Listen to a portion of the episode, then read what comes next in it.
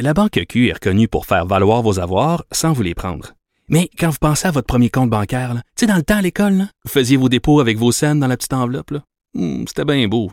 Mais avec le temps, à ce compte-là vous a coûté des milliers de dollars en frais, puis vous ne faites pas une scène d'intérêt. Avec la Banque Q, vous obtenez des intérêts élevés et aucun frais sur vos services bancaires courants. Autrement dit, ça fait pas mal plus de scènes dans votre enveloppe, ça. Banque Q. Faites valoir vos avoirs. Visitez banqueq.ca pour en savoir plus.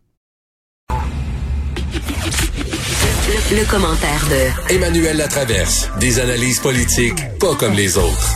Emmanuel, est-ce que donner plus de, de, de, contraventions, donner plus d'amendes salées va régler le cas des tapons? Ben, en tout cas, c'est un, je me suis posé la même question. Est-ce que ça va régler le cas des tapons? Je pense que ça va, ça va pas régler le cas de tous les tapons. Si je te donne un exemple, tu sais, le Festival Western de Saint-Tite devait débuter en fin de semaine. Oh boy! Et, oh. et l'inquiétude, c'est que des gens vont aller sur le site en camping et qu'on va avoir encore des tapons. Non, non, mais attends une minute, il y a vraiment, attends une minute, il y a, il y a vraiment un Festival Western de Saint-Tite cette année? Non, c'est ça, c'est qu'il a été annulé. OK. Il devait débuter en fin de semaine. Oh boy. Et là, la crainte des autorités, c'est que les gens y aillent pareil pour faire la fête. OK. Alors, c'est sûr que donner des amendes, ça va pas régler le cas des tapons. Mhm. De manière générale, parce qu'en plus, on l'a vu, il y en a beaucoup qui font ça euh, à l'extérieur. Là, je veux dire, ça règle pas la fête des bateaux à Sorel, ça règle pas. euh, mais ça donne, c'est comme le gouvernement est dans une situation assez difficile, pense-y. Là, on est à 200, 180, 200 cas par jour. Il y a quelques régions en zone jaune. C'est, c'est pas péril en la demeure, là. Mm. Et donc, si le gouvernement sort avec le coup de massue tout de suite, mais il n'y aura plus d'outils après pour sévir. Ben oui.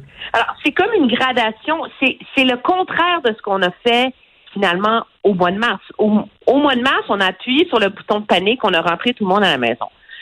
Mais là, le gouvernement est dans une situation où il peut pas. Il faut qu'il se, il faut qu'il aille très graduellement parce qu'il faut qu'à chaque fois qu'il sent que ça passe pas le message, il faut qu'il lui reste des outils. Ben moi, je pensais que ce matin, là, je pensais que ce matin, il allait dire les bars, c'est fini. Ferme les bars. Oui, mais à quoi ça sert de fermer les bars si le problème il est dans les parties privées? Tu sais, dans le Kamouraska, là, c'est des étudiants qui ont fait la fête, là. Alors, puis est-ce que tu vas punir tous les bars pour lesquels, je veux dire, c'est très, très, c'est très, euh, c'est pas une science exacte, mais euh, c'est très difficile à jauger. Puis la preuve, c'est que l'Ontario a pas fermé les bars encore, la- l'Alberta non plus. La seule province qui l'a fait, c'est la Colombie-Britannique parce qu'il y avait un problème dans les bars. Euh, mais donc, moi, je, je comprends le gouvernement de vouloir y aller avec des mesures très, très, très graduelles. Moi, je me suis mis dans mon calepin quand j'écoute un point de presse, j'ai un marqueur, puis j'écris en rouge ma petite réflexion du jour. puis j'ai vu, c'est un coup de tournevis, tu sais. A- serrer un petit peu la vis, mais pas. Il faut qu'il se laisse une marge de manœuvre parce que si ça dégénère, il faut qu'il puisse donner un autre coup de tournevis. Mais, de, de- mais les, les oui, mais purs et durs, là, moyen les purs et durs, excuse. Emmanuel, là, qui disent, là, qui disent, on vit sous une dictature en tyrannie, puis tout ça, ça, ça leur apporte de l'eau au moulin parce qu'il va dire, regardez, on va nous donner des amendes pour nous empêcher de bon. Oui, mais on s'entend que de un, ces gens-là sont une mini, sont Hmm. quand même une minorité, là. Moi, je pense que ça donne les moyens, par ailleurs, aux tenanciers de bar d'appeler la police et de donner les moyens à la police d'intervenir.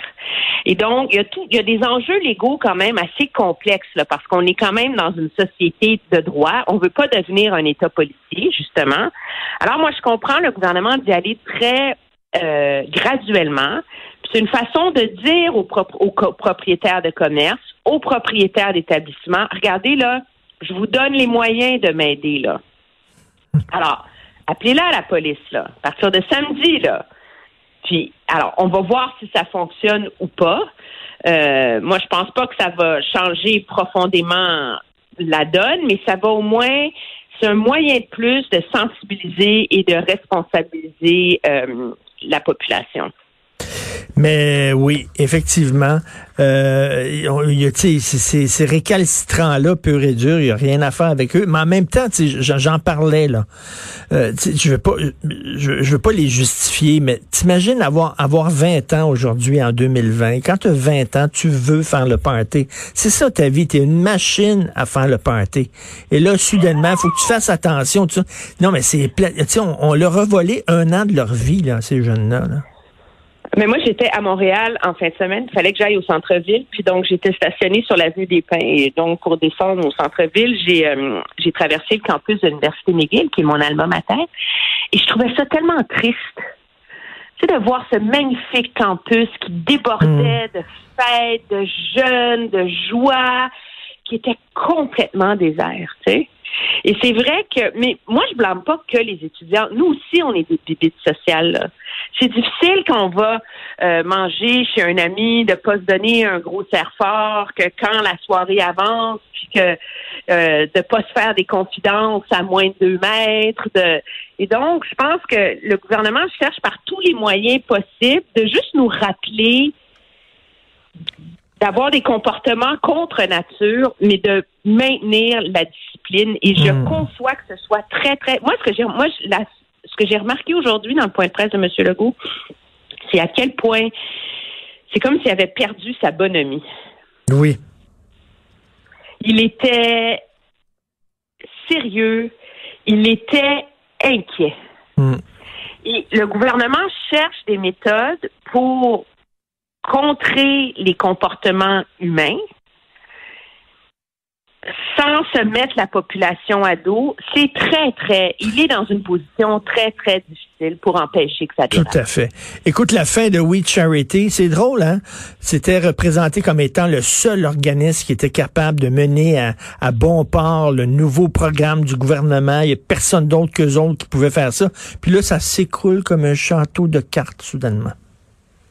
Oui, mais ce qui est, ce qui est fascinant, c'est comment les frères Kilberger et l'organisation We Charity dit que c'est à cause du scandale et qu'ils ont été pris dans un méandre et un débat politique et partisan bourré de fausses informations.